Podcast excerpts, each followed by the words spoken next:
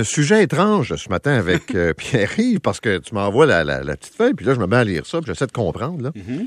Là, la question que tu poses, c'est pourquoi mon propriétaire, mettons, là, me loue-t-il un logement qu'il occupait et qu'il ne change pas son adresse postale? Oui, c'est Madame euh, Crête qui m'a pistonné ce sujet euh, ce Explique-moi matin. ça. Écoute, c'est dans le fond une personne qui loue un logement, un propriétaire, par exemple un bas ou un haut duplex. Puis euh, pourquoi le propriétaire continue à rentrer, tu comprends? Fait que là t'appelles ton proprio puis tu dis "Hey, euh, quand est-ce que tu vas faire ton changement d'adresse? Ah, je, je le ferai pas. Fais juste laisser la malle dans, dans la poste là, puis je vais venir la chercher de temps en temps. Pourquoi il veut pas faire le changement s'il Voilà. a déménagé ailleurs? Alors, c'est l'heure de la chronique. Lieutenant Colombo. Alors, on commence. La première, c'est simplement de la négligence. On va lui donner le bénéfice du doute, c'est-à-dire, il aime pas la paperasse, s'il trouve ça compliqué, il y a trop de changements. Il est déménagé pas loin. Ouais, il veut tout garder à la même place, pas compliqué, puis un jour, il va prendre, il pense qu'il va revenir dans son logement, fait qu'il laisse ça là, puis il est un peu négligent. Non, ça, on lui donne le côté un peu sloppy. Deuxième possibilité, cachotterie. C'est-à-dire que, il y a des propriétaires ou des gens dans la vie qui font livrer du courrier à 3-4 adresses pour que leur adresse officielle, disons, avec leur conjoint ou leur conjointe, ne reçoivent pas l'entièreté du courrier. Disons, un- une dette au chalet, une dette chez les parents, une dette au travail, puis la dette officielle à la maison. Tu comprends? Ça, c'est les deux raisons. Mais là, on va commencer à être un peu plus machiavélique. Troisième possibilité, maintenir des droits. Il s'avère que ton propriétaire, son enfant, allait à l'école du quartier en priorité parce qu'il restait dans le quadrilatère, tu comprends? Ah ouais. Et là, il a déménagé dans un autre quartier. Mais il veut garder des avantages pour les enfants, pour plein de raisons, dans une autre ville. Et donc, il garde une adresse proche de l'école.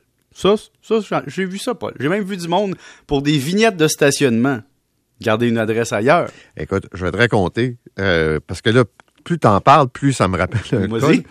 Ben, c'est quelqu'un, euh, son fils était pas mal au hockey, Ben oui. puis il voulait jouer dans tel, euh, tel C'est mon autre exemple. Bon, ben vas-y, euh, explique-le. Il voulait jouer dans tel secteur. ouais, c'est ça. Puis là, pour rester dans le secteur, pour payer, un, l'équipe moins chère et deux, pouvoir jouer dans l'équipe, ça. faut que tu gardes une adresse pour ton gars. Une autre situation, là, on tombe dans, la, dans ma poutine. Écoute, il a donné l'adresse de son gars à un de ses meilleurs amis. Ben oui. Écoute, l'autre, OK, là, on va tomber, Paul, dans les vraies affaires importantes. Vas-y. Berner le fisc sur la résidence principale et le statut de conjoint de fait. Exemple. Votre propriétaire était célibataire. Il vivait dans son duplex. Et là, rencontre l'amour de sa vie et va vivre avec elle. Et cette personne-là, elle a déjà son condo. Là, le propriétaire n'est pas plus fou qu'un autre. Il dit, attends une minute, là. Si je vais vivre avec madame, puis qu'on a chacun notre résidence, ça sera plus chacun notre résidence principale pour faire un impôt. Donc, il y en a juste une des deux que le gain en capital va être exempt. Mais mettons que je dis pas trop au fisc, là, parce que madame, je suis pas trop sûr que c'est notre relation à très long terme. Puis je leur dis pas que je change d'adresse. Ce que je vais faire, c'est qu'on va garder chacun notre adresse, on se déclare pas conjoint de fait, on fraude un peu le fisc, disons en le déclarant pas qu'on est. Et on réussit à garder notre gain en capital non imposable de façon frauduleuse, on s'entend. Évidemment, faut pas que le fisc te pogne. Autre point.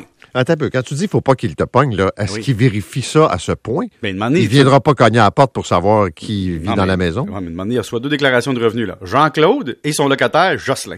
Jean-Claude Ah. et Jocelyn restent dans la même place. Ok, ouais, ouais. En tout cas, s'ils sont pas conjoints, c'est pas conjoint de fait que madame, ça se peut que le fils dit que t'es-tu conjoint de fait avec ton locataire?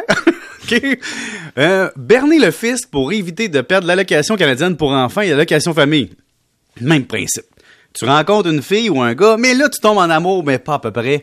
Mais là, le gars ou la fille, a deux enfants ou trois enfants, puis là, tu une minute, là. Si je vais vivre chez eux, elle va perdre ses allocations canadiennes pour enfants et ses allocations famille ou moi je vais les perdre. Et donc, ce qu'on va faire, c'est que je vais aller vivre chez eux avec ses enfants. Je vais vivre comme d'une vraie famille, mais mon adresse officielle va être dans mon ancien immeuble. Souhaitons que le fisc s'en rende pas compte que j'ai aussi loué mon logement. Et là, c'est là, Paul, où est-ce que peut-être certains propriétaires vont. Puis je veux pas leur lancer un pavé dans la mort ou, les, ou dire, mais disons, allons-y comme ça. La non-déclaration de votre revenu de loyer. Votre propriétaire dit qu'il reste encore chez vous et il a un bail avec vous, mais il peut très bien le déchirer. Il encaisse votre loyer, mais il peut très bien dire que c'est un encaissement d'autre chose s'il essaye de le cacher aux autorités fiscales. Puis il va peut-être pas se faire poigner, ou il vous demande de payer cash, ou vous avez un bail au mois, ou peu importe. Mais en somme, il se peut que votre propriétaire dise c'est ma résidence principale, je la loue à un locataire, mais je garde le cash ou je le déclare pas. Et je sais ça là, c'est un cas très extrême, puis tout le monde va se faire pogner là-dedans à un moment donné, là. C'est une question de temps. Mais les gens me disent pourquoi ils font ça, je vous ai donné plein d'exemples. Une bonne façon de vous protéger contre le- comme locataire. Pour être sûr que vous êtes drette comme une barre, vous n'êtes pas comme, disons, un collaborateur de de la tentative de déroger aux lois, Ouais. exigez votre relevé 31. Le relevé 31, le propriétaire est obligé de te le donner. Mais des fois, des propriétaires sont nonchalants puis ils le font pas. Ils le déclarent ou ils le déclarent pas parce que, dans le fond, s'ils déclarent pas qu'ils louent ton logement, ils déclareront pas non plus qu'il y a un locataire dedans. Donc, ils produiront pas le relevé 31 électroniquement au gouvernement. Et toi, tu le recevras pas. Il va dire, c'est pas grave. T'es trop riche pour avoir droit au crédit d'impôt qui va avec. Tu dis, c'est pas grave. Je le veux pareil. Et donc, si tu reçois ton relevé 31, ça veut dire que ton propriétaire a déclaré le logement et que tu vivais dedans. Alors voilà, j'ai mis peut-être un peu de chicane ce matin entre des propriétaires et des locataires. Mais euh, ce que je comprends aussi de ton explication, c'est que tôt ou tard, ça va rattraper le propriétaire qui fait ça. Là. Oui, euh, Il peut pas échapper à tout tout le temps, là, tu sais. pour chaque action, il y a une réaction, Paul. Ça se peut. Mais tu sais, moi, moi, niaiser le fisc, c'est pas mon genre. J'ai déjà été enquêté par le fisc plusieurs fois et chaque fois, j'ai eu des félicitations. Donc, je veux dire, quand que le fisc te félicite pour ton dossier, c'est parce que t'es clean. Merci, monsieur. Salut. Salut, 7h22. Tunnel La Fontaine.